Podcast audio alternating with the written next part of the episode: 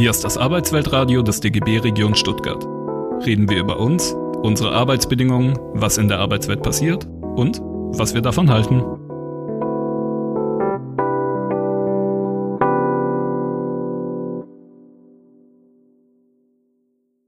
Herzlich willkommen zur ersten Ausgabe der DGB-Reihe Künstliche Intelligenz. Mein Name ist Sven Oswald. Ich mache normalerweise hier vor allem in Berlin und Brandenburg seit über 25 Jahren so Radio und Fernsehen und gelte so ein bisschen als der IT- und Multimedia- Erklärbär und äh, hatte bereits dieses Jahr auf der Republika das große Vergnügen, für den DGB eine Veranstaltung zum Thema KI und Arbeit zu moderieren, bei der wir gemeinsam festgestellt haben, da muss man intensiver drüber reden. Und genau das wollen wir eben auch in dieser Reihe tun. Ich freue mich sehr, äh, Sie jetzt hier gemeinsam äh, durch diese, ich sag mal, sehr spannende Stunde zu geleiten.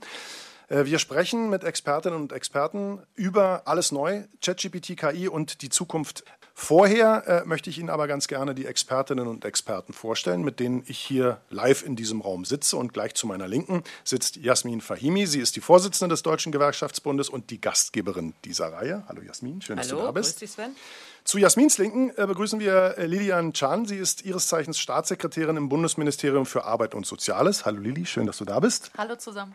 Und ganz außen äh, sitzt Aljoscha Burkhardt. Er ist KI-Experte vom DFKI, dem Deutschen Forschungszentrum für Künstliche Intelligenz. Hallo Aljoscha, toll, dass du dabei bist.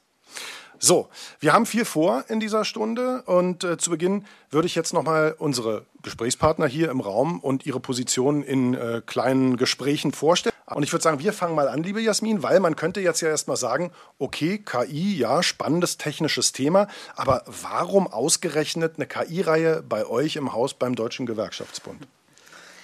Ja, das ist eine gute Frage, aber eigentlich ist sie sehr einfach zu beantworten. Ähm, wir beschäftigen uns mit KI, weil KI schon längst in der Arbeitswelt angekommen ist mhm. und wir dringend uns darüber unterhalten müssen, wie wir die Einführung gut steuern. Wir müssen uns darüber unterhalten, zu, mit, unter, welchen, unter welcher Zielsetzung, zu welchem Zweck eigentlich KI im Arbeitsprozess eben auch tatsächlich eingesetzt wird. Und da ergeben sich ganz klassische Fragen.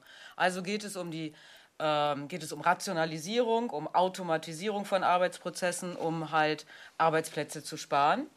Da haben wir natürlich so hier und da unsere Bauchschmerzen Klar. mit.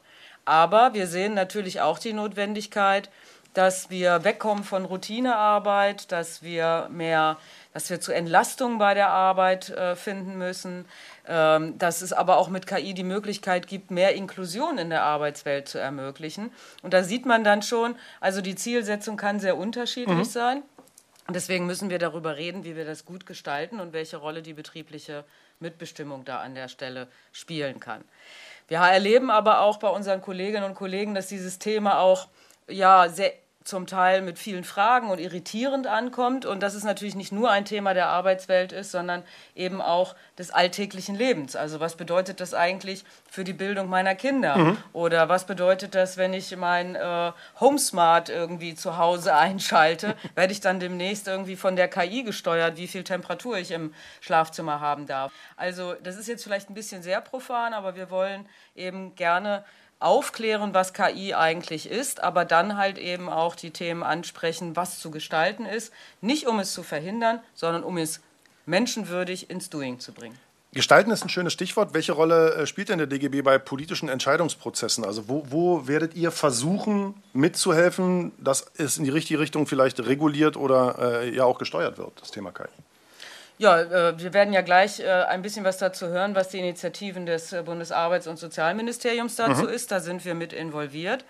Ähm, da geht es vor allem auch um Mitbestimmungsrechte, also wie sehr kann die betriebliche Interessensvertretung der Beschäftigten hier eben überhaupt derzeit mitwirken, weil wir darüber reden, dass wir nicht quasi nachgelagert eine Technologiebewertung vornehmen müssen, sondern dass wir eine Risikobewertung vorher sozusagen präventiv sicherstellen müssen. Aber im Moment hochspannend der sogenannte Trilog auf europäischer Ebene. Das heißt, es gibt äh, eine letzte Verhandlungsrunde zur Einführung einer KI-Verordnung und da sitzen wir mit am Tisch und wollen natürlich, dass Europa sich hier für die Beschäftigten und für eine menschenwürdige Einführung der KI einsetzt. Auf die Verordnung kommen wir bestimmt ein bisschen später noch zu sprechen. Jetzt möchte ich aber erstmal gerne äh, von Lilly hören. Äh, Lilly, das Thema KI dominiert im Moment die Medien. Ne? Spätestens seit Herbst letzten Jahres, seit, ich sag mal, ChatGPT auf uns Otto-Normalverbraucher losgelassen wurde. Äh, wie präsent ist denn das Thema aktuell bei der Bundesregierung bzw. in der Koalition? Also erstmal vielen Dank für die Einladung hierher und äh, ich freue mich, dass wir hier auch mit so vielen äh, Leuten aus der betrieblichen Praxis uns darüber austauschen können, weil das ist genau das, was ich wichtig finde äh, bei der Arbeit der Bundesregierung und für uns als BMAS auch ähm, bei der Frage, wie wir eigentlich äh, die Einführung von KI und, und den Umgang mit KI gestalten wollen. Und, und, wir beschäftigen uns damit schon sehr lange. Wir haben in der letzten Legislatur ähm, die Denkfabrik im mhm. Arbeitsministerium gegründet, also eine Arbeitseinheit, die sich insbesondere mit den Fragen beschäftigt, welchen Einfluss hat eigentlich Digitalisierung auf die Arbeitswelt und äh, in dem Zusammenhang natürlich vor allem auch KI. Und ähm, wir haben schon seit Jahren äh, die Forschung dazu begleitet äh, und, ähm, und die aktuellen Entwicklungen. Und daraus haben sich ein paar Erkenntnisse ergeben, ähm, die jetzt, wie du gesagt hast, durch, spätestens durch ChatGPT auch äh, sozusagen das breite Publikum erreicht hat. Ähm, wir glauben, dass KI die Arbeitswelt massiv verändern wird. Ja. Ähm, und zwar äh, ganz konkret, ähm, äh, nach unseren Einschätzungen gehen wir davon aus, dass bis 2035 kein Arbeitsplatz mehr ohne KI ähm, ablaufen wird. Wow, das ist ähm, aber auch ähm, eine, eine dolle Zahl, ne? weil ja. man hat immer gesagt, so 80 Prozent, vielleicht 60 Prozent, aber 100 Prozent äh, werden wir bestimmt auch gleich noch ein bisschen drüber sprechen. Also ja, spannend. Genau, und dass das aber auch eine Veränderung ist, die anders als vielleicht mit vorangegangenen Automatisierungsprozessen gelernt war, über alle Qualifikationsniveaus hinweg mhm. stattfinden mhm. wird. Also äh, bisherige Automatisierungsprozesse haben ja im Wesentlichen im, sage ich mal, ähm, äh, eher mittel- oder gering qualifizierten Arbeitstätigkeitsfeldern ähm, stattgefunden. Hier sprechen wir auch über massive Veränderungen, gerade in wirklich wissensbasierten, hochqualifizierten Bereichen, also auch im Management, beispielsweise in der Wissenschaft oder im Journalismus. Mhm. Und äh, dritte, um mal ein Beispiel zu nennen, und, und aber dritte These, die ich auch noch sagen will, KI hat, ähm, wir sehen auf jeden Fall die Chancen davon, das hat Jasmin ja auch gerade gesagt, aber KI hat natürlich schon auch das Potenzial zu Polarisierung und zur Verfestigung von Ungleichheiten ähm, beizutragen, weil wir von einem lernenden System sprechen, was äh, auf der Basis von bestimmten Datensätzen lernt und sich weiterentwickelt. Und wenn diese Datensätze schon durch Ungleichheit geprägt waren, dann mhm. besteht natürlich die Gefahr, dass sowas fortgesetzt wird. Und ähm, wir arbeiten äh, mit unseren Programmen und mit unserer Begleitung auch von ähm, Regulatorik, Stichwort EU-Verordnung äh, ja. beispielsweise daran, dass wir eben äh, ähm, mit dazu beitragen, dass KI in den Dienst der Menschen gesetzt wird und nicht andersrum äh, Menschen durch KI äh, gesteuert werden. Und äh, das ist sozusagen unser Ziel, mit dem wir in der Denkfabrik und im BMAS auch intensiv an diesem Thema arbeiten.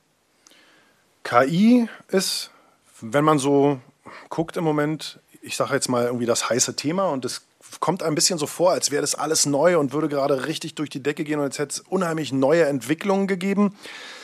Ayosha, ähm, wie, wie, neu ist denn dieses Thema eigentlich KI? Es ist doch eigentlich ein alter Hut, oder? Ja, das ist so ein bisschen paradox. Ja. Die KI-Anwendungen, die wir im Alltag schon immer nutzen, das Navigationssystem, die Rechtschreibkorrektur, mhm. das, die Websuche und diese ganzen Dinge, das ist einfach PC und Helfer und, und nützlich. Ja, da wird gar nicht mehr unter dem Stichwort KI drüber geredet. Und KI ist immer das, was man so ein bisschen aus Hollywood kennt, was noch kommt, was ein bisschen gruselig vielleicht auch ist oder eben jetzt ChatGPT, was plötzlich, ja, ich habe 20 Jahre lang hier gesessen und Erfahrung gesammelt und dann kommt dieses System. Auf einmal um ist es da. Zack, auf einmal kann es meinen Job ja. möglicherweise morgen ersetzen, so diese, äh, diese, diese, diese, diese, diese ja, Paradoxie eigentlich. Ja, das, was, mhm. was, was wir schon kennen, das ist nicht mehr KI. KI ist immer das Neue und ein bisschen gruselige. Aber das, was wir jetzt durch ChatGPT kennen, auch diese Idee und auch, ich sag mal, die Philosophie und die Technologie dahinter, die ist ja schon ungefähr 50 Jahre alt. Ne? Also ich meine, wir haben jetzt halt endlich, ich sag mal, die Maschinen, die Hardware und die Netze, die es ermöglichen, das auch wirklich sinnvoll einzusetzen. Bisher war das ja so ein bisschen der Knackpunkt. Ne? Also die Idee war schon da, aber die Hardware gab es noch nicht. So ist es. Die, die, Idee mit den neuronalen Netzen gibt es schon lange und die Idee natürlich auch maschinelles Lernen zu benutzen, aus Daten Muster zu erkennen, KI-Systeme zu trainieren, die gibt es schon ganz lang. Und jetzt eben zusammen mit der neuen Hardware, zusammen mit den vielen digitalen Daten, die wir im Web haben, funktioniert es eben jetzt. Da können die Systeme von uns ganz viel lernen. Ja, die gucken das ja nur ab von uns. Genau, wir sind doch die, die jetzt ja. gerade dafür sorgen, dass genau. es so vorangeht, weil alle probieren mal rum und machen ja. mal hier ChatGPT oder da mal Bing oder da mal Bart und auf einmal lernen die Dinger schnell dazu. Genau, oder wenn wir im Internet diese Capture Captchas lösen, weil wir irgendwas kaufen wollen und dann irgendwie Hydranten und Brücken und so, dann sind das natürlich Trainingsdaten für autonome Autos, die dann wissen, wie Hydranten aussehen und wie Motorräder aussehen und wie Brücken aussehen. Ja, das ist auch, ein, auch eine Sache, die man sich so gar nicht vorstellen kann als User. Man denkt, man klickt das nur an, weil das kann ja gar kein Roboter, wobei auch da haben äh, KIs schon Workarounds gefunden. Sehr spannend und auch ein bisschen beängstigend. Äh, aber wir trainieren damit im Endeffekt äh, eine Bilderkennungs-KI. Ne? Und Nebenfrage, warum kommen keine Menschen darauf vor? Naja, das lagern wir aus, das wird in Indien oder so von anderen Menschen gemacht. Das kriegen natürlich nicht wir normalen Nutzer zu sehen, wegen Datenschutz, Privat, äh, Privatsphäre und so weiter.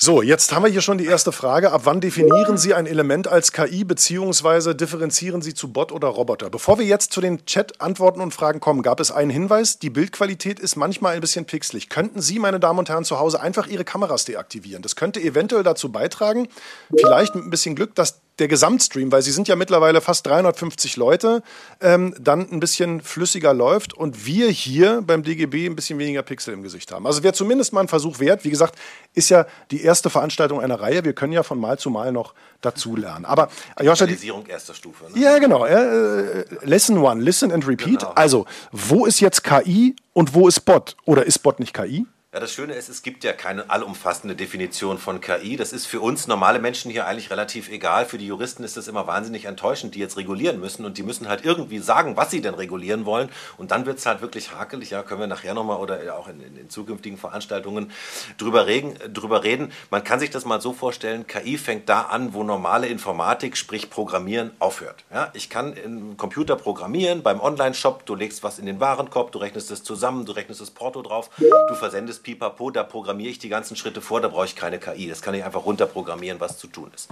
Und dann gibt es aber ganz viele Dinge, wo wir gar nicht äh, wissen, was die Lösung sein wird. Also zum Beispiel ähm, Websuche habe ich ja schon genannt, mhm. eine Suchmaschine. Du tippst jetzt ein, Waldbrände in Kanada. Da kann ich nicht vorprogrammieren. Dann zeigst du Sven bitte dieses YouTube-Video oder zeigst du die CNN-Seite oder zeigst diese Seite von der Süddeutschen, weil ich das vorher gar nicht weiß. Das heißt, diese Systeme lernen von uns, die beobachten uns, ja, und wir trainieren eben auch diese Suchmaschine. Ja, wenn du einen Begriff suchst, äh, und, und nie wiederkommst, dann weiß die Suchmaschine wahrscheinlich, was ich dem gezeigt habe, war gut. Ja? Und wenn du zwei Minuten später denselben Begriff nochmal eintippst, dann weiß die Suchmaschine, ah, mein Ergebnis vorhin war nicht gut, ich muss das Ergebnis variieren. Und so lernen die Maschinen dann die Sachen von uns, aber irgendwie so ein bisschen implizit. Ja? Wir programmieren das nicht rein, sondern die lernen das als Muster von unseren Bewegungen, aus unseren Daten. Sie lernen es. Und das ist eben das maschinelle Lernen. Und jetzt komme ich gleich zu dem nächsten Vorurteil. Ja, man weiß dann eben oft nicht genau, was die Maschine innen drin da eigentlich macht. Also Blackbox. Blackbox, ja. Mhm. Wie sie die Suchergebnisse dir wirklich zeigt, dir relevant, wie dieses Übersetzungssystem wirklich die Übersetzung macht. Alles andere wissen wir. Was mathematisch abläuft, wissen wir natürlich. Aber wie sie sozusagen die relevanten Seiten dann rausfindet, das ist eben dann ein Stück weit Blackbox. Und auch ein bisschen, wer definiert, was denn für mich jetzt wahrscheinlich relevant ist. Ne? Das, das definiert so ja keiner. Ja, ja, genau. Wir alle. Also, ja, die Statistik. Das ist halt für uns Menschen unvorstellbar. Mhm. Ähm, was nicht ganz unvorstellbar ist, ist zu sagen, irgendwie KI ist ein alter Hut und, also ich will jetzt gar nicht das so despektierlich sagen, es ist aber auf jeden Fall ein Thema, wo alle schon lange dran sind. Also äh, sowohl das Bundesministerium für Arbeit und Soziales als auch der DGB, als natürlich auch das DFKI, natürlich, ne, als KI-Forscher. Und trotzdem, so für den Otto-Normalverbraucher ist es jetzt gerade ganz, ganz neu. Aber was ist denn gerade wirklich neu, Aljoscha? Gibt es gerade überhaupt irgendwas wirklich Neues? Naja, neu ist diese sogenannte generative KI, mhm. die wir jetzt gesehen haben im letzten Jahr. Ähm, vorher war das immer so, die Inhalte, Neudeutsch Content, kamen von uns Menschen. Ja, wir haben Wikipedia-Einträge geschrieben, wir haben Fotos gemacht, wir haben Bilder gemalt und haben die ins Netz gehängt, wir haben Videos aufgesprochen und haben die ins Netz gestellt und KI hat die gesucht, hat die klassifiziert, hat sie vielleicht auch mal übersetzt oder irgendwas gemacht, aber der Inhalt kam von Menschen und die Systeme haben alles Mögliche drumherum gemacht. Und diese generative KI, wie das Wort schon sagt, die macht nun neue Bilder, neue Videos, neue Texte, die eben nicht von Menschen geschrieben wurden, sondern sondern von KI, der Statistik.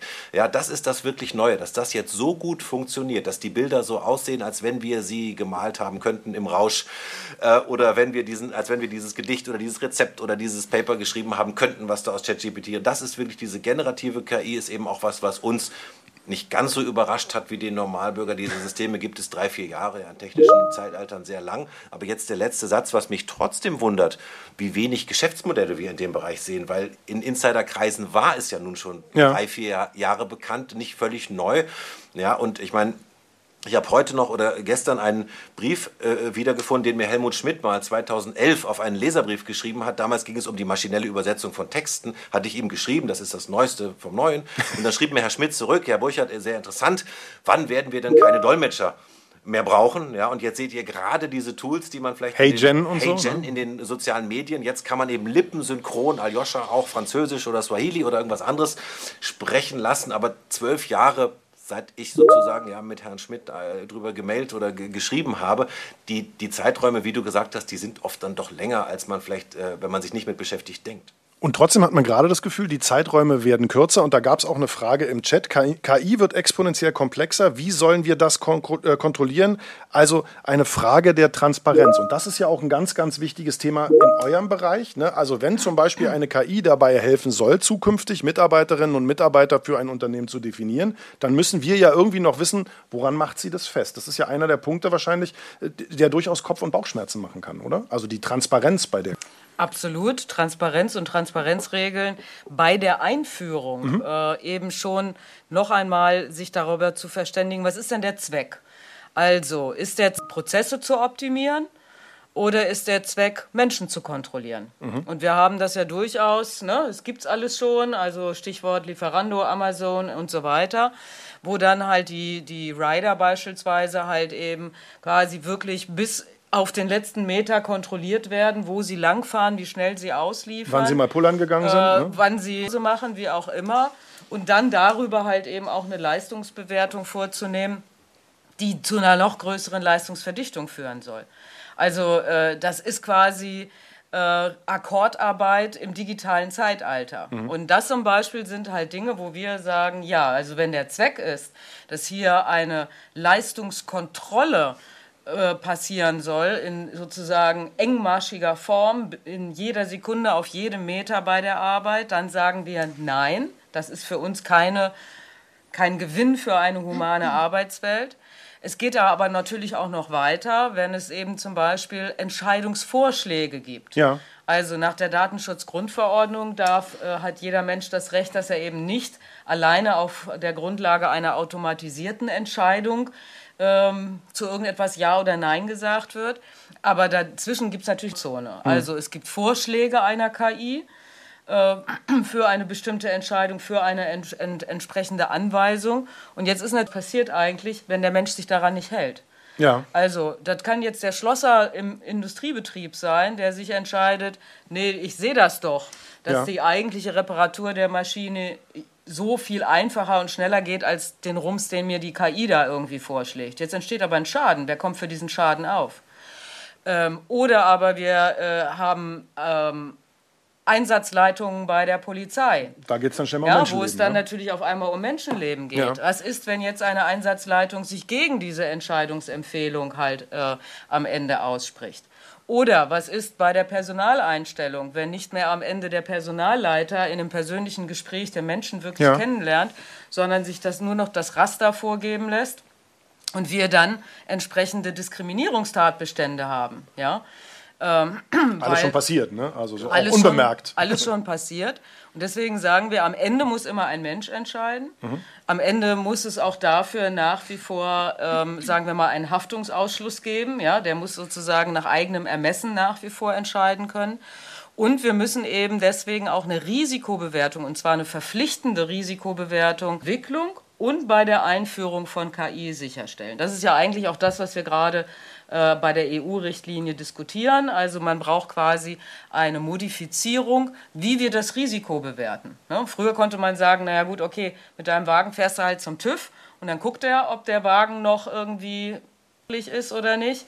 Das funktioniert da nicht, sondern man muss vorab eine Risikobewertung machen und die muss auch, gerade wenn es eben um die Arbeitswelt geht, von der betrieblichen Mitbestimmung erzwungen werden. Wenn wir beim Autobeispiel bleiben, man braucht halt eine allgemeine Betriebserlaubnis, bevor sowas überhaupt im Straßenverkehr zugelassen wird, quasi. Ne? Genau, und da bevor der TÜV gucken Genau, muss. da geht es um Mindeststandards bei den Entwicklern, aber es geht eben dann auch in der weiteren Anwendung um die Folgenabschätzung, die dann halt eben auch passieren muss. Aljoscha, du hast gerade gesagt, ein Führerschein und du wolltst gern was dazu sagen. Natürlich, wir müssen die Leute mitnehmen. Ne? Ein Satz, ja klar, aber einen Satz dazu sagen, dass die Lieferanten hier ausgebeutet wurden.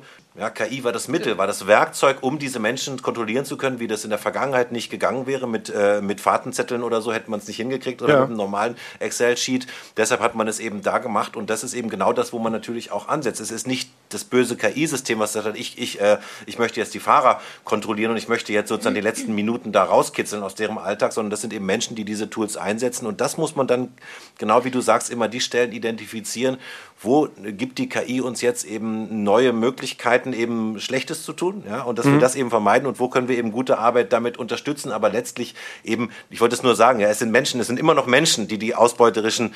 Äh, also die KI ist ein Werkzeug, ne, ja. die auch ein Messer helfen kann, eine Stulle zu schmieren genau. oder jemanden zu verletzen. Und, und der Hammer, genau, der kann zum Hausbau und für andere Dinge verwendet werden und äh, sozusagen, deshalb will die EU ja auch nicht die Technologie regulieren, was jetzt ein bisschen schwierig ist, sondern den, die Nutzung, ja, ja. die Risikoklassen beziehen sich auf die Nutzung, den Einsatz, das heißt jetzt nochmal ein schlaues Wort, es geht um das soziotechnische System. Mensch und Maschine zusammen bilden hier eine Einheit und können jetzt aber eben zum Teil Dinge machen, die früher nicht gingen. Und da setzt dann eben die neue mit allem, was du gesagt hast, die neue Regulierung und auch dieses neue Hingucken. Aber auch dieses, also Lilly gerne, aber dieses Ding ist ja auch eine Blackbox, ne? dieses neue Zusammenspiel von Mensch und Technik. Das heißt, da Muss wissen gestaltet wir werden. Muss, ich finde das einen ganz total wichtigen Punkt und will mal nochmal ein Beispiel machen und äh, mhm. daran auch sagen, was wir als BMAS im Moment äh, tun, um äh, diese Dinge so ein bisschen auseinanderzuhalten und diese unterschiedlichen äh, Bereiche äh, zu bespielen. Natürlich ist es ein riesen äh, ist es immer ein Riesenunterschied, wofür benutze ich das System KI oder wofür nutze ich ja. Daten. Das Thema Daten ist ja eins, mit mhm. dem wir uns auch ganz intensiv beschäftigen, weil einfach durch Digitalisierung insgesamt in den Betrieben immer mehr Daten auch von Beschäftigten genutzt werden. Und deswegen arbeiten wir auch an einem neuen äh, Beschäftigtendatengesetz, was genau regeln soll, ähm, wofür werden die Daten eingesetzt und ist das ein legitimer ähm, äh, Zweck oder nicht, weil es ja einen Riesenunterschied macht, ob ich eben die Daten benutze zur Leistungskontrolle, wie zum Beispiel äh, schon passiert ist in verschiedenen Lieferdiensten, ja. oder ob ich die gleichen Daten nutze, um Beschäftigte zum Beispiel äh, auch im Sinne von Arbeitsschutz äh, zu unterstützen, die, die, auf der Baustelle arbeiten oder so. Ja? Also dass die, dieselben Daten und dasselbe System kann an der einen Stelle zum Nutzen von jemandem und zum anderen eben auch ähm, zu illegitimen Zwecken genutzt werden. Deswegen muss man das, glaube ich, berücksichtigen. Aber ich will auch noch mal einen äh, Aspekt reinbringen, äh, weil vorher zum Beispiel auch das Thema Sprache ja, äh, ja. ein Thema war. Und wir sind ja im BMAS äh, beispielsweise auch befasst mit den Fragen, wie unterstützen wir Menschen mit Beeinträchtigungen. Und da ist ja sowas wie äh, zum Beispiel Gebärdensprache oder auch leichte Sprache ein wichtiges Thema. Und deswegen fördern wir zum Beispiel als BMAS im Moment ein äh, Projekt, das heißt Civic Coding. Und da geht es darum, auf der einen Seite die Techies, die KI-Systeme entwickeln und auf der anderen Seite aber äh, diejenigen, die sich äh, beschäftigen mit den Fragen, was können wir eigentlich äh, sinnvoll tun zur Unterstützung zum Beispiel von Menschen mit Behinderung, aber auch in anderen Bereichen, also diejenigen, sag ich mal, aus dem Sozialumfeld, wie in so einem kleinen Tinder zusammenbringen und versuchen zu matchen. Da kommen wirklich total spannende Sachen raus und ich glaube, das ist etwas, was sinnvollerweise auch von Politik organisiert werden muss, weil das entsteht nicht automatisch alleine, dass diese beiden sehr verschiedenen Bereiche zusammenfinden. Ja? Also die Techies, die die Dinge entwickeln und diejenigen, die genau wissen, was können wir denn eigentlich tun, um, es gibt ja keine Berührungspunkte um und deswegen organisieren hm. wir dieses Matching im Moment über dieses Projekt und da kommen wirklich ganz spannende Sachen raus, wie zum Beispiel eben ein Projekt, wo äh, eine KI-Entwicklung jetzt dazu beiträgt, dass Gefahren auf einer Baustelle für Bauarbeiterinnen und Bauarbeiter Bauarbeiter schneller und einfacher und auch mit weniger Kosten am Ende identifiziert und so ähm, eben Arbeitsschutz verbessert werden kann. Ja? Also da also kann es eingesetzt werden, um Leben zu retten. Mhm. Aber nehmen wir das Beispiel. Ne? Also ich finde es total richtig und das ist auch, finde ich, das Spannende. Also da, da haben wir Chancen, äh, Menschen zu schützen, Gesundheit zu sichern, von Routinearbeit wegzukommen, zu der eigentlichen vielleicht menschlichen Kreativität auch wieder bei der ja. Arbeit stärker zu kommen und so weiter. Aber wenn ich das Beispiel an der Baustelle nehme, ist da jetzt tatsächlich etwas, wo ich auch behaupten würde, das kann wahrscheinlich kein Gesetz und keine Verordnung. Um das zu machen, mehr Arbeitsschutz am Bau, kann ich auf der einen Seite natürlich sagen, ich speise jetzt eine KI mit den ganzen Arbeitsunfällen, die es halt irgendwie so potenziell gibt und die äh, bei einem neuen Projekt halt vorhersagen, wo sind die größten Gefahrenquellen, wo vielleicht irgendwie zu rechtzeitig drauf äh, eingewirkt werden soll. Mhm. Ich könnte aber auch sagen, ich speise das mit den Gesundheitsdaten der Beschäftigten. Um vielleicht, ja, gar nicht böse gemeint, ja. um vielleicht zu sagen, besonders auffällig ist, dass bei bestimmten Tätigkeiten am Bau diejenigen, die über 50 sind, anfälliger oder weniger anfälliger für Arbeitsunfälle sind und ich eine bestimmte Altersgruppe zum Beispiel Einsatz am Bau nicht mehr vorsehe. Mhm. Das löst natürlich viele andere Fragen aus. Was heißt das für die Beschäftigten und werden die dann in irgendeiner Art und Weise oder nicht? Und an der Stelle kommen wir ins Spiel. Das ist am Ende eine Regelungstiefe, die wir durch eine betriebliche Mitbestimmung am besten klären können mit den Arbeitgebern in der konkreten, in der konkreten Branche, in dem konkreten Betrieb. Nur dann brauchen wir auch die Instrumente dafür, dass wir genau das einfordern können.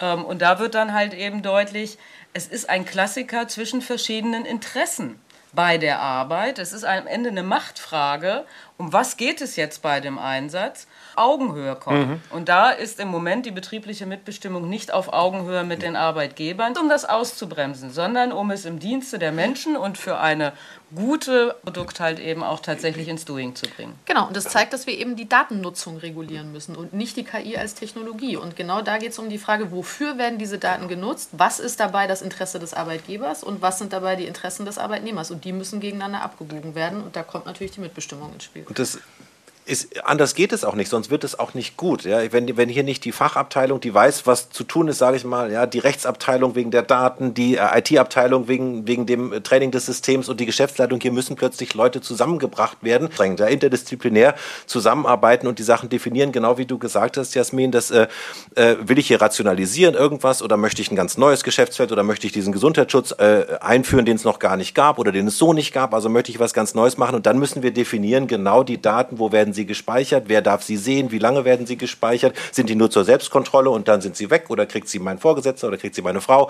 Oder wer auch immer kriegt diese Daten zu sehen? Ja, das, das muss man dann genau klären und auch eben spezifizieren, was das Ding tun soll. Weil das ist auch klar, KI-Systeme äh, die kaufen wir ja nicht fertig ein und stellen sie hin und dann funktionieren die oder funktionieren. Das ist ja eine Gestaltungsfrage in ganz hohem Maß oder mindestens mal eine Anpassungs- und Einpassungsfrage. Mhm. Und da muss die Fachabteilung, da müssen die Leute sozusagen an der Front mitmachen, sonst wird es garantiert nicht gut, sonst geht es nicht, sonst können wir in der Wissenschaft keine Lösungen bauen und Firmen können auch keine Lösungen bauen, wenn sie nicht wissen, was die Probleme sind, die gelöst werden müssen. Also ich glaube, das ist sozusagen die große Stunde der Mitbestimmung hat wirklich geschlagen bei dieser Technologie, weil man das gar nicht anders hinbekommen kann. Wie kriegen darf wir denn. Dir, darf ich dir mal eine Frage dazu stellen? Also, jetzt kenne ich der Technik natürlich auch nicht so gut aus. Kann denn KI wirklich vergessen? Also ist einmal ein Datensatz in die KI gespeist, äh, wirklich wieder zurückzuholen? Also es kommt wirklich, es gibt ja ganz, ganz viele verschiedene KI-Systeme. Ja, es gibt ja, es gibt ja von den regelbasierten bis hin zu den neuronalen Netzen eine ganz große, große Vielzahl von Systemen. Und bei den neuronalen Netzen oder bei diesen Machine Learning-Modellen ist es in der Tat schwierig. Man kann die Sachen versuchen irgendwie zu überschreiben.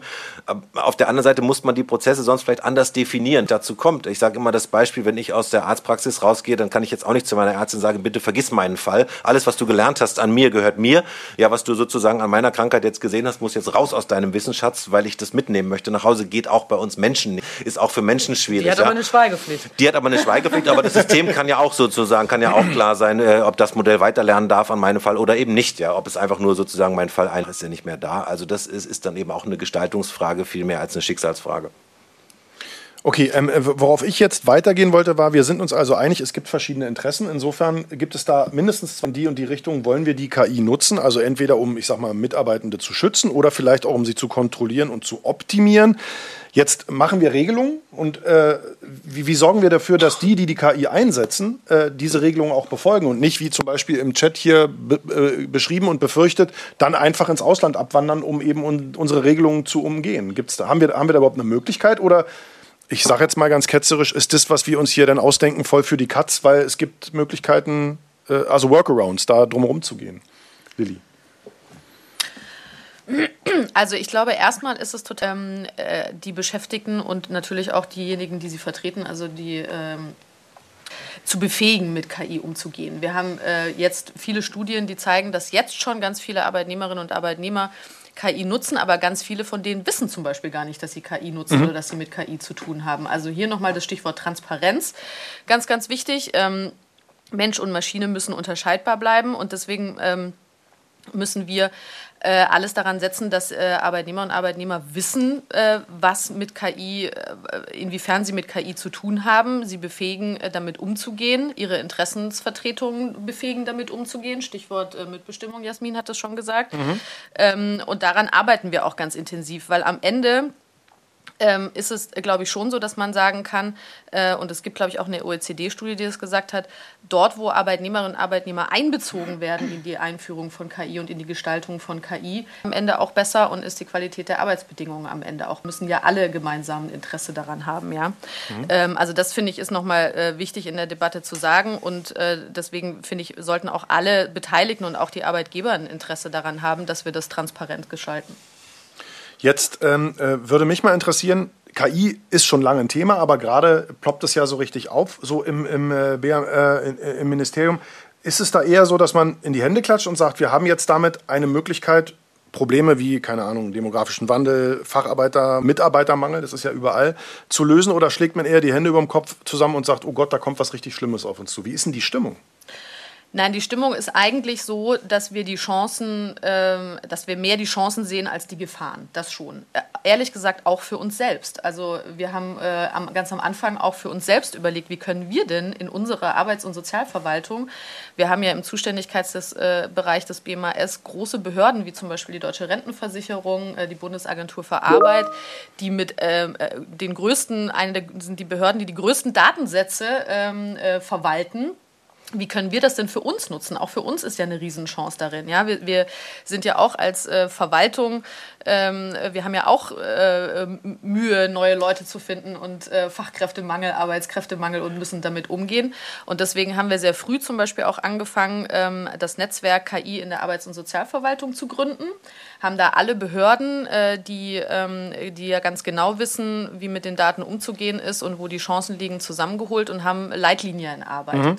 Leitlinien für die Frage, wie und unter welchen Bedingungen wollen wir KI ähm, nutzen und bei uns einführen, ähm, unter der Bedingung, dass wir natürlich nicht äh, wollen, dass Diskriminierung stattfindet. Ähm, äh, und, ähm, und dass das sozusagen unter ethischen Gesichtspunkten auch stattfindet, weil die Daten, über die wir hier reden, gerade jetzt äh, im Bereich äh, der Bundesagentur für Arbeit, sind natürlich auch sehr sensible Daten, sehr sensible Daten von Menschen. Da geht es um äh, teilweise um die Existenz, ja, ja. Um, äh, um die Frage, ob Leistungen gewährt werden, ob Bürgergeld ausgezahlt wird, ob Arbeitslosengeld ausgezahlt wird, ob Rente ausgezahlt wird. Deswegen ähm, ist das natürlich nicht lapidar. Und ähm, diese gemeinsame Entwicklung von Leitlinien war sehr erfolgreich, äh, glaube ich. Und das Gleiche Gleiche bieten wir jetzt im Moment an, auch für Betriebe, insbesondere für kleinere Betriebe mit dem ähm, Schwerpunkt auf dem Handwerk. Mhm. Das ist ein Projekt, das heißt KI Ultra. Da gehen wir auf Betriebe zu äh, und erarbeiten auch mit denen gemeinsam solche Leitlinien, wie und unter welchen Bedingungen kann KI eingeführt werden, ähm, eben ohne dass äh, das diskriminierend wird äh, oder Arbeitnehmerrechte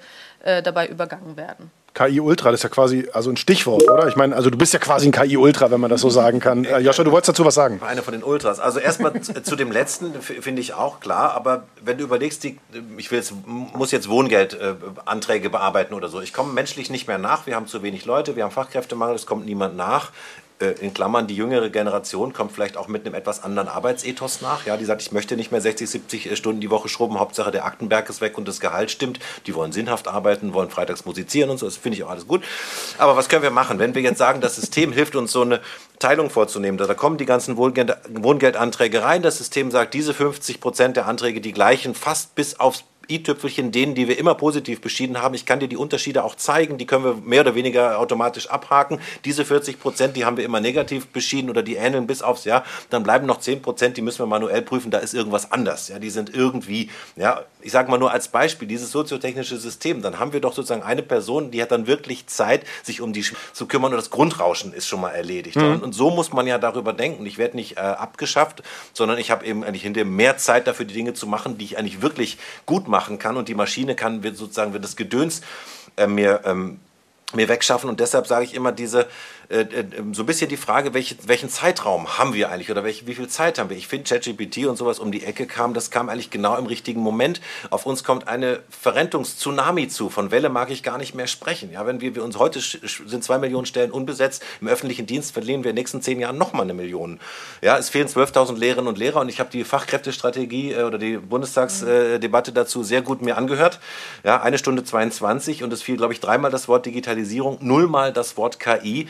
Ich finde es toll. Also ich finde Zuzug und Qualifizierung super, aber wer soll denn qualifizieren, wenn wir auch keine Lehrerinnen und Lehrer haben? Das heißt, irgendwo müssen wir an die Technologien und müssen wir, solange die, äh, das Wissen über die Prozesse und die Kunden noch nicht in Rente ist, müssen wir diese neuen Prozesse definieren, diese Systeme testen, auch mal verwerfen und sagen, das hat nicht geklappt, das machen ja. wir wieder weg und wir machen das anders. Wo wollen wir sie auch nicht einsetzen, weil es Hochrisiko ist, weil es sehr menschliche Arbeit und so weiter, auch das muss alles definieren. Aber das kannst du nur, wenn du handlungsfähig bist. Sorry, und wenn du weißt, worüber du redest, ne? ja. ist klar. Aber an der Stelle, weil du so schön leidenschaftlich wirst, spinnen wir das Beispiel mal weiter. Sagen wir mal, wir schaffen das, eine KI einzuführen, die uns, ich sag's jetzt mal, die redundanten, stupiden Tätigkeiten, also das Akten abheften, das zum Kopierer laufen oder das, das ist der Antrag, der sieht genauso aus wie der andere, das hake ich ab. Und wir Menschen oder Für die. Ein Windkraftrad 15.000 Seiten A4-Papier lesen, herrlich, oder? Mhm. Okay, aber nehmen wir mal an. das hat aber noch andere Problemlagen, dass es recht, überhaupt ja. so viele ja. Papiere geben muss. Hast du recht, ja. Also, aber wenn wir jetzt sagen, wir haben jetzt die Mitarbeitenden, die dann nur noch wirklich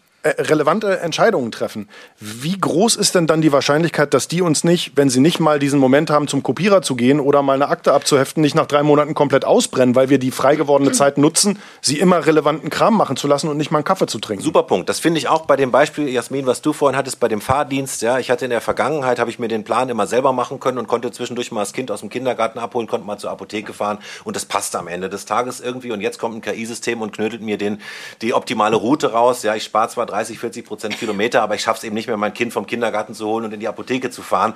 Ja, so, dann haben wir das doch schlecht gemacht. Das ist doch Schlierung. Ja, lass uns doch der Person noch 10 Kilometer schenken, um das Kind abzuholen und zur Apotheke zu fahren. Wir haben immer noch 20 Kilometer gespart.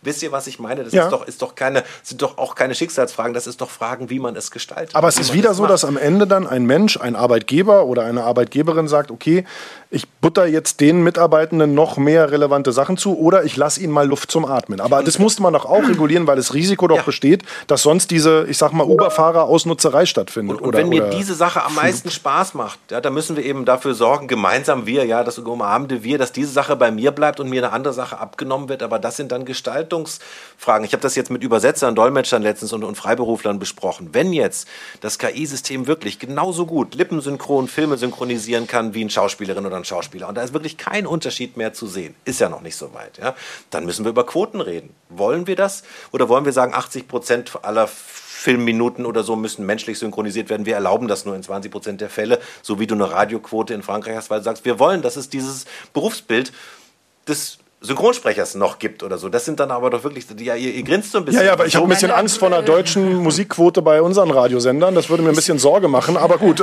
Aber ich erahne auch, also ich meine, ich finde es ja sympathisch, aber ich erahne natürlich die, die, die, die gesellschaftlichen Debatten und die Debatten der Arbeit der Stelle mit Quotenregelung kommen. Ich dann ne? einmal aber, ich, aber wir leisten aber, uns teure Investmentbanker und beklatschen die Pfleger. Das ist, passt ja auch nicht zusammen. Ja, ja. Wir müssen sehr viel tun. Ja, ja, deswegen, deswegen ist natürlich am Ende die Frage, die du stellst, quasi die Urfrage einer Arbeitsgesellschaft überhaupt, nämlich wie bewerten wir Arbeit? Mhm.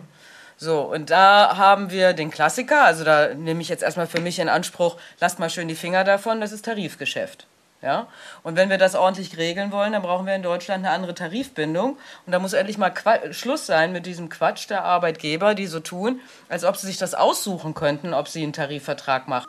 Ähm, einfach entziehen und uns in den Häuserkampf schicken, ja, von Betrieb zu Betrieb halt irgendwie diese, äh, diese, dieses Tarifrecht halt eben auch einzufordern. Wir können darauf unsere Energie verwenden oder wir können unsere Energie darauf verwenden, dass die Arbeitgeber endlich mal verstehen, dass gemeinsame Verabredungen am Ende für alle eine Win-Win-Situation sind und wir kümmern uns darum, solche Dinge miteinander vernünftig zu verabreden und dann halt eben auch sachgemäß zu lösen. Bleibt aber die Frage so oder so, muss jetzt ein leidenschaftliches Plädoyer für die Tarifbindung herstellen. Absolut. Ja, weil es ein wichtiges Steuerungselement in diesen Veränderungsprozessen ist. Wenn wir die Beschäftigten nicht mitnehmen, hm. wenn eine KI genauso wie eine Naturkatastrophe über sie herkommt, dann wird es auch keine Begeisterung dafür geben. Genauso wenig wie für den Klimawandel. Und keine Forschung mehr. Wir also müssen gemeinsam, dir, ja. ja. ja, ist jetzt gar keine Gegenrede, nee, ne, sondern nee. einfach nur ein anderer Aspekt. Ja. Äh, deswegen ist das halt nicht nur eine Frage von Gewerkschaftsrechten, es ist eine Frage, wie wir in dieser Dynamik eigentlich Gesellschaft steuert kriegen. Und das können eben nicht Gesetzgebungen alleine, mhm. sondern das muss sachgemäß da passieren. So, aber um auf die eigentliche Frage zurückzukommen, die Bewertung von Arbeit das löst in der Tat einen neuen Kontext aus. Bis jetzt ist es, jetzt mal ganz vereinfacht gesagt, einfach eine Frage von Arbeitszeit mal Qualifikation gleich Entgelt. Mhm. Das verschiebt, hat sich über, sagen wir mal, einen gewissen Zeitraum durchaus verschoben, ja, weil ja, manche gucken nicht mehr so genau bei der Arbeitszeit hin, sagen, andere sagen, ja, es geht mir gar nicht so sehr um Qualifikation, sondern es geht mir eigentlich um einen erweiterten Begriff von Kompetenz und an Leistungsergebnis, das am Ende rauskommt. Okay, schön, kann man machen. Ähm, aber was natürlich verloren geht in dem Beispiel, das du jetzt gerade beschrieben hast, ist, dass eben nicht jede Sekunde der Arbeit tatsächlich in Profit zu messen ist, mhm. sondern dass du eigentlich über einen längeren Zeitraum bewerten musst, was ist jetzt wirklich profitabel.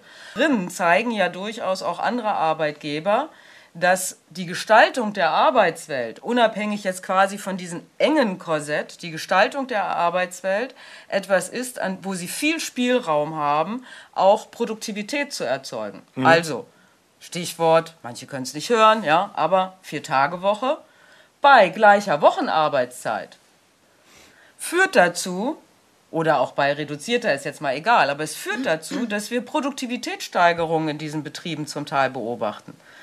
Ähm, und die Leute zufriedener und gesünder am Ende des Tages wiederkommen, weil sie sagen, die drei Tage Ausgleichszeit bringen mir viel mehr. Ne? So. so.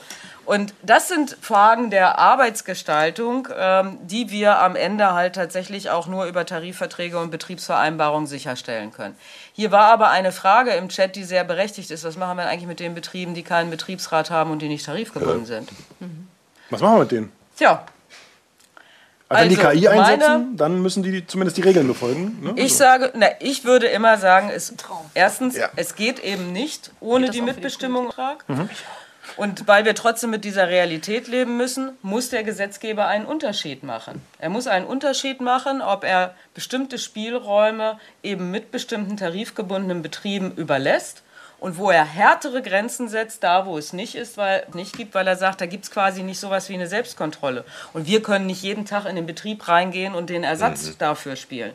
Da gibt es harte Grenzen, harte Mindeststandards und dann können im Zweifelsfall bestimmte Formen der KI eben nicht eingeführt werden sondern das geht dann eben nur mit Mitbestimmung. Und dann wird da ein Schuh für alle draus, weil wir dann sicherlich auch mehr bekommen, die eben auch entsprechend in die Sozialpartnerschaft eingebunden werden. Wir haben ja grundsätzlich das Problem, ne, dass im Moment auch wirklich alle über KI reden, aber nur wenige wirklich verstehen, wie das Ganze funktioniert. Und wir haben es ja vorhin auch von dir gehört, in der Tiefe ist es so komplex, da denkt man auch jetzt erstmal gar nicht dran, was denn der Einsatz von KI an welchen Stellen für Auswirkungen hat. Das heißt, wir müssen ja erstmal die Arbeitgebenden irgendwie insoweit fit kriegen, dass sie wissen, was sie da vielleicht anrichten mit der Einführung von KI. Weil im Moment habe ich so das Gefühl, alle sagen, ja, das ist cool, da ist KI drin. Früher war es, wenn da Cloud drin war, war alles cool. Ne? Davor waren es Solutions, die alle wollten. Ja, das ist so, Blockchain. sind so diese Blockchain, ganz wichtig, Blockchain, also Riesenthema. Ne? Das sind so die Sachen, die, die, so, die, die dann so rumwabern. Und auf der anderen Seite müssen wir aber auch die Arbeitnehmenden mitnehmen und dafür sorgen, dass die eben auch wissen, was mit ihnen da geschehen kann. Aber können wir das überhaupt machen? Interessieren sich die Leute überhaupt genug für die, ich sag mal, für das Thema und für die die Tiefe. Ja, und, und was ich auch gesagt habe, äh, nur wenn wir insgesamt äh, produktiv bleiben und irgendwie am Weltmarkt mitspielen, bei, auch bei der Forschung, bei der Entwicklung, bei dem Ausprobieren von diesen Lösungen, nur dann haben wir eben auch eine Entscheidungsgrundlage in dem Sinn, dass wir noch irgendwie profitabel sind, noch irgendwie mitmachen in dem Spiel. Ich sage immer, je Ethik und Datenschutz diskutieren, umso größer ist die Chance, dass wir Ethik aus China und Datenschutz aus den USA in ein paar Jahren importieren. Und dann ist der Katzenjammer groß. Oh, das entspricht gar nicht unseren Arbeitsvorstellungen, das entspricht gar nicht unseren Werten. Das ist kein Wunder, ja, das hätte man vorher wissen können. Deshalb mhm. eben dieser Gestaltungsaspekt.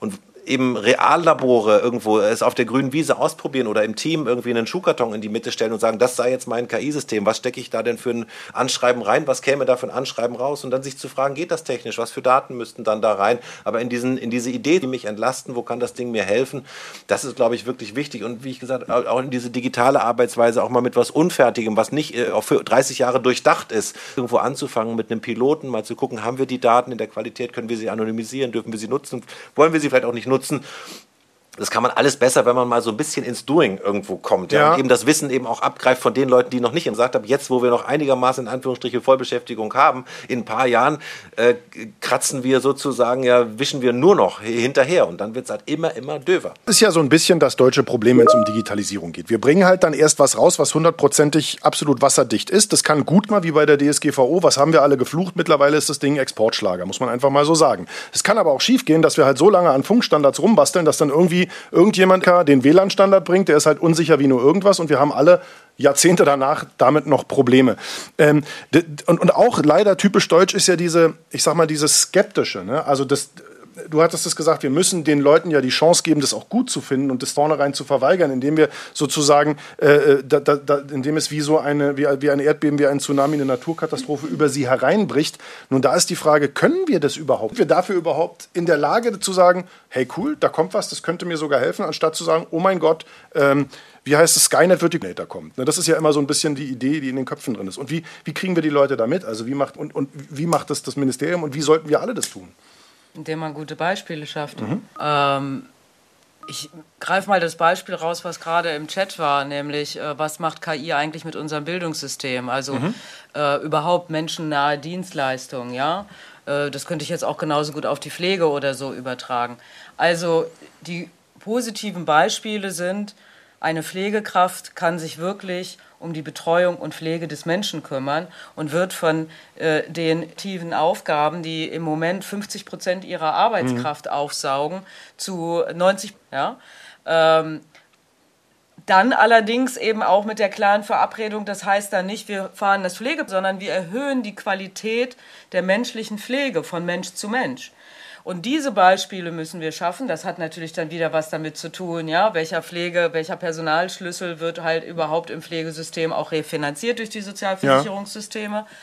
Aber eben auch äh, setzen wir die KI eben in diesem Sinne halt für eine bessere Pflege ein oder setzen wir sie dafür ein, auch noch hinterher kontrollieren, ob sie ähm, äh, sich vielleicht zweimal zu viel äh, um das Händchenhalten eines alten Menschen gekümmert hat. Hm. Also äh, solche positiven Beispiele halt eben tatsächlich zu bringen oder auch in der Schule, da gibt es genauso halt viele administrative Aufgaben, für die die Lehrkräfte eigentlich gar nicht eingesetzt sind. Es gibt aber vor allem auch hocheffiziente Systeme. Es nicht darum geht, dass Kinder irgendwie vorm Computer sitzen und irgendwie äh, ja, nein, vielleicht äh, fragen, sondern wo eine KI realisiert, dass der eine vielleicht eine Leseschwäche hat und der andere vielleicht irgendwie gerade äh, bei der Logarithmusrechnung ja. ein Problem hat und dann halt entsprechende Lernsysteme darauf anpasst, dass nicht derjenige, der sowieso schon weiß, äh, wie das Gedicht zu interpretieren ist, noch eine Deutsch-Lesson mehr Gericht, sondern vielleicht eine Unterstützung an einer anderen Stelle bekommt. Also individualisiert. Mit dem und Chatbot, wenn, ja, ist doch toll. So, und wenn das... Wir haben auf Kassette gequatscht wenn, damals. Wenn, wenn das halt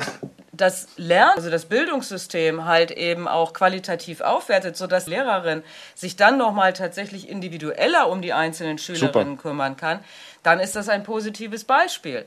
Aber wir haben davon zu wenig mhm. und wir kriegen in der Tat, und das ist die Gefahr, also wir müssen natürlich, dürfen jetzt auch nicht so tun, als ob alles rosa-rot wäre. Nee, nee, natürlich ne? nicht. Ähm, wir haben im Moment leider einen Selbstläufer, wo es die Negativbeispiele gibt, wo es die Leistungskontrolle gibt, wo es die automatisierte Entscheidung gibt, wer wird eingestellt oder wer wird nicht eingestellt.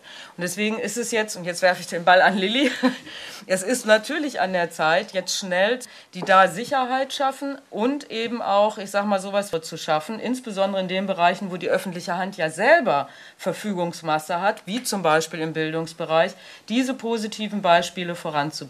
Da hilft halt nicht ein Digitalisierungsfonds, äh, der dann halt irgendwie von den Lehrern genutzt werden muss, um selber zu berechnen, welches WLAN sie brauchen und äh, welche Endgeräte sie vielleicht dafür kaufen wollen, sondern da muss man solche bildungspolitischen Reallabore schaffen.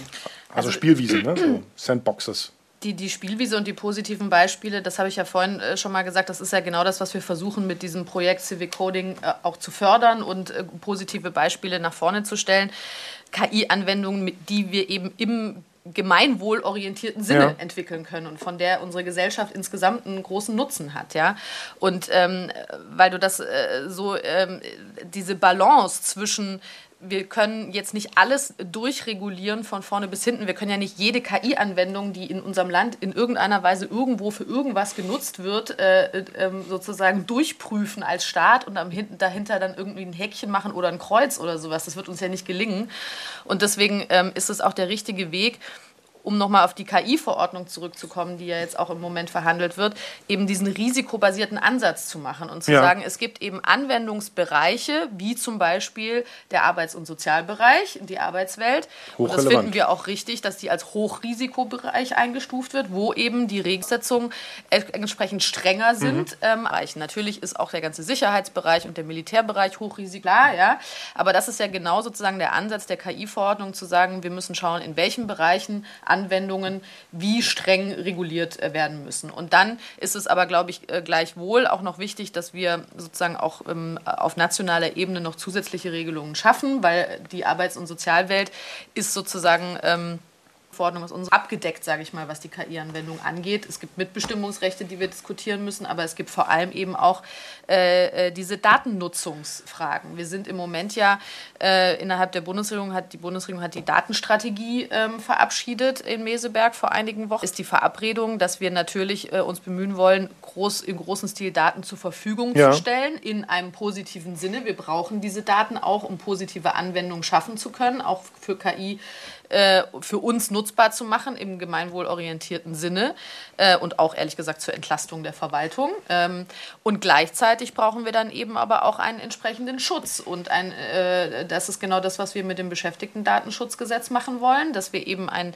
modernes Beschäftigtendatenschutzrecht schaffen, was diese digitalen Anwendungen berücksichtigt und auch in einem risikobasierten Ansatz Transparenz schafft, wofür werden meine Daten genutzt. Und äh, da sind wir wieder bei dem Beispiel von vorhin. Die gleichen Daten können für ein positives arbeitsschutzrechtliches Interesse genutzt werden, aber auch äh, entsprechend äh, für Leistungskontrolle oder Profitorientierung ausgenutzt werden. Mhm. Und dafür äh, müssen wir gute Regelungen schaffen. Ganz kurz eine Frage im Chat war nämlich, die passt an der Stelle ganz schön. Kommt dieses Jahr noch der AI Act?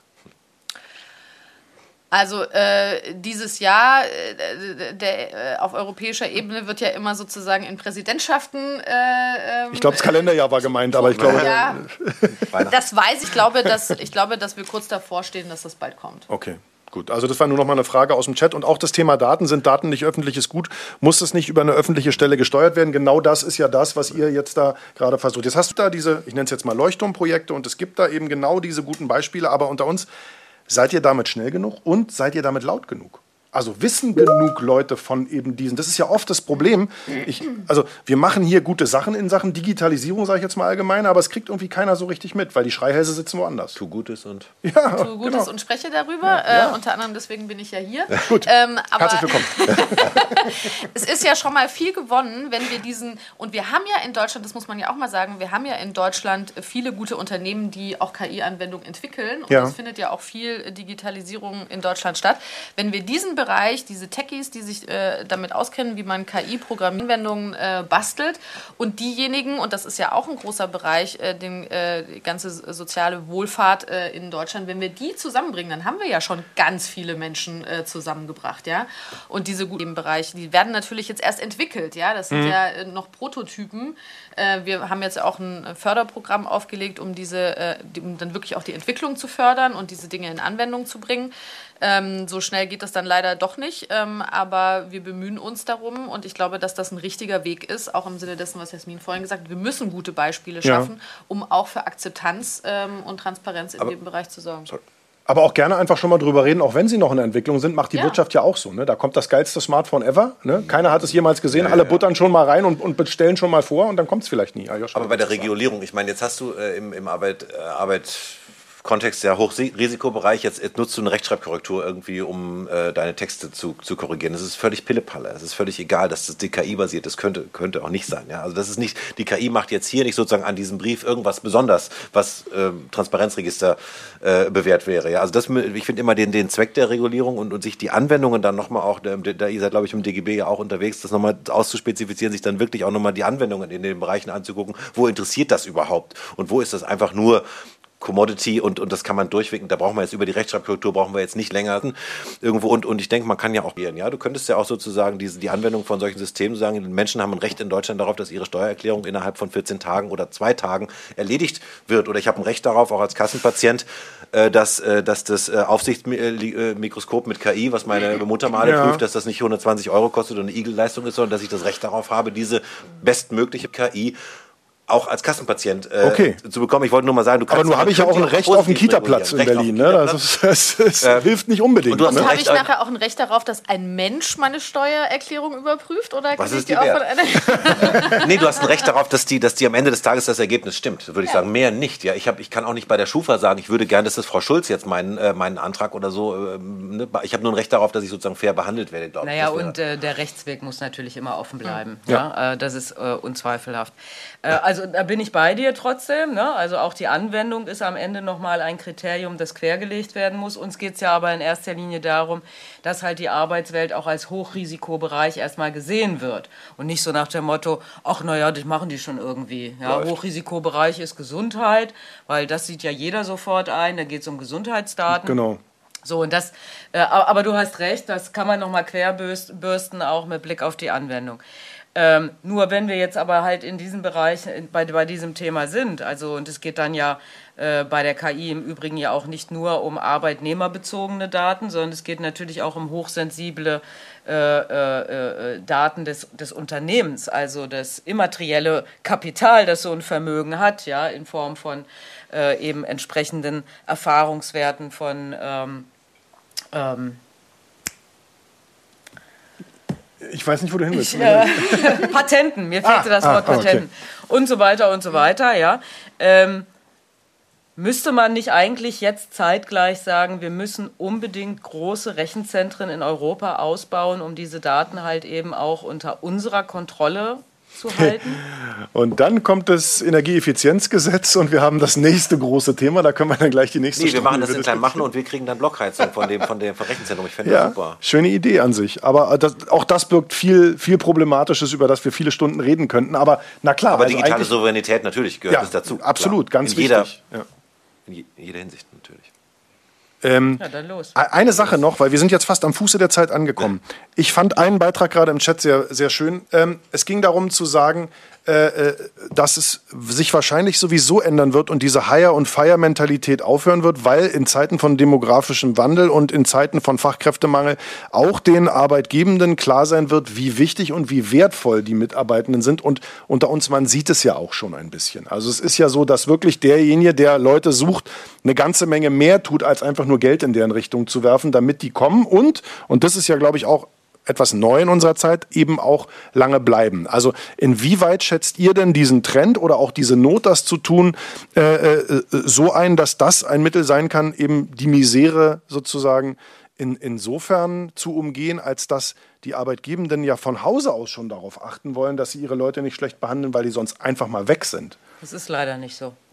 Das ist sehr schade. Ja, äh, da müssen wir einfach realisieren, dass wir in Deutschland einen Arbeitsmarkt haben, der hochgespalten ist. Wir haben immer noch einen Anteil von mindestens 20 Prozent prekärer Beschäftigung. Äh, ähm, jeder zweite Beschäftigte in Deutschland verdient unter 20 Euro Stundenlohn. Äh, Regionen in Ostdeutschland, da ist jeder dritte Beschäftigte auf Mindestlohn.